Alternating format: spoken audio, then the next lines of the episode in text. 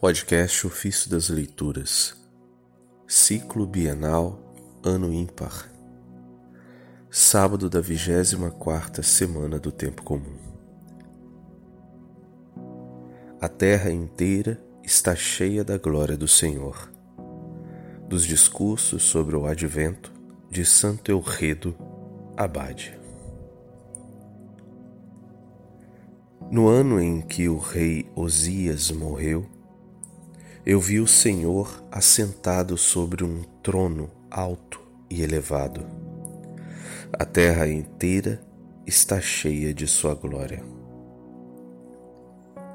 Esse trecho está em Isaías capítulo 6.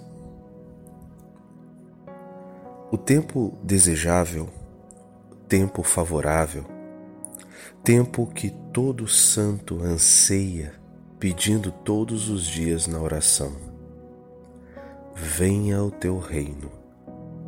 Seja feita a tua vontade, assim na terra como no céu. A terra inteira está cheia da sua glória. Vejo esta terra em que piso. Sinto esta terra que sou eu. Numa e noutra, cansaço numa e noutra gemidos, numa e noutra ira, em lugar da majestade de Deus.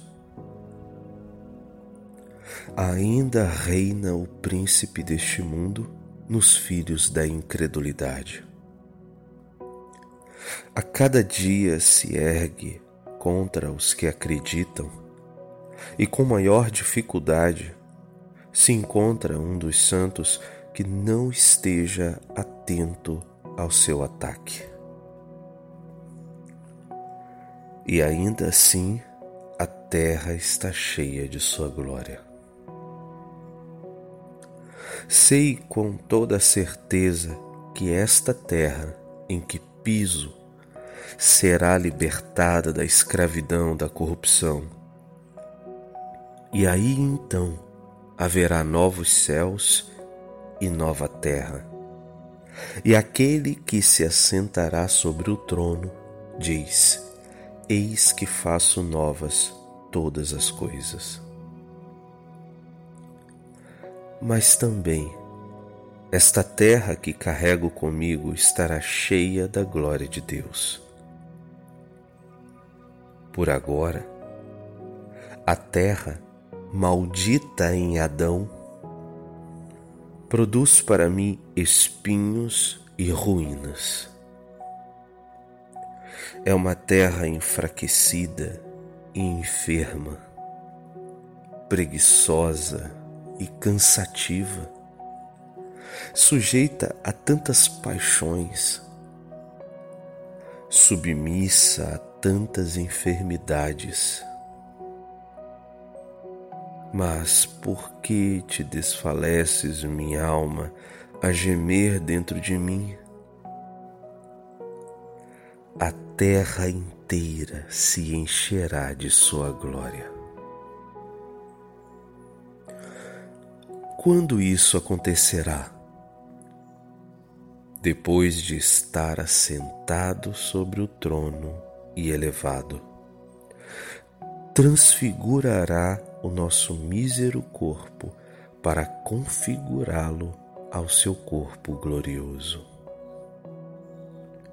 Quando aquela glória que apareceu no corpo do Senhor transfigurado no monte aparecer em nossa terra, acolhida depois da ressurreição na imortalidade eterna.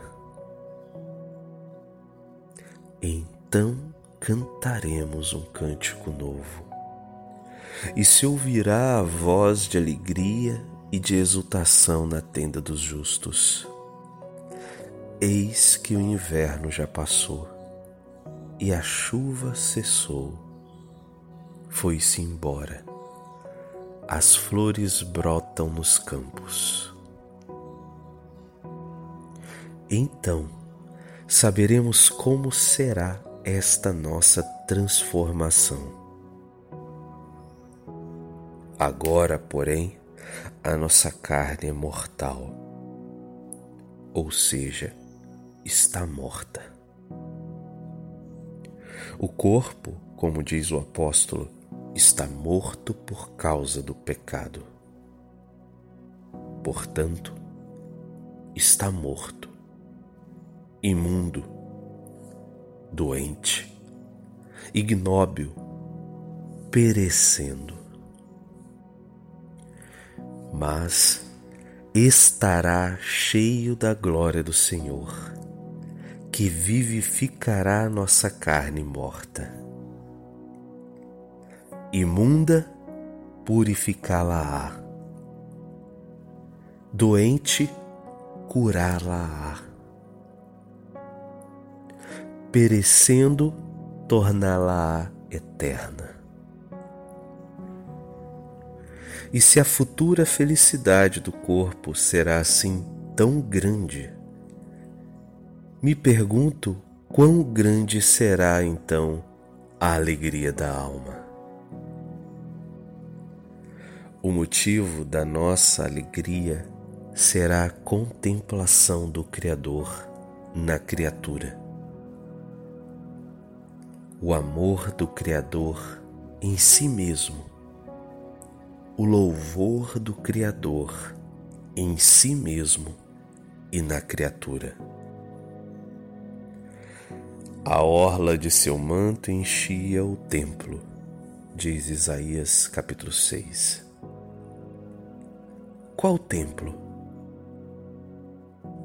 O templo de Deus que sois vós é santo, diz o apóstolo na primeira carta de Coríntios 3, verso 17. Mesmo que, mediante a alma, também os nossos corpos sejam templo de Deus, a alma é de maneira particular o templo de Deus. É este o templo de Deus no qual, enquanto se desenvolve a vida presente, oferecemos a Deus o sacrifício que Ele não despreza. Um coração contrito e humilhado. Este é o templo em que, terminada a corrupção desta carne, e transferidos para o reino do esplendor eterno, quando Deus enxugará todas as lágrimas de nossos olhos, ofereceremos a Deus um sacrifício de louvor, como ele próprio diz por meio do profeta: o sacrifício de louvor me honra. Ó Senhor, que neste tempo presente o sacrifício da nossa contrição te aplaque, a fim de que, quando te assentares sobre o trono, alto e elevado, te honre o sacrifício de louvor.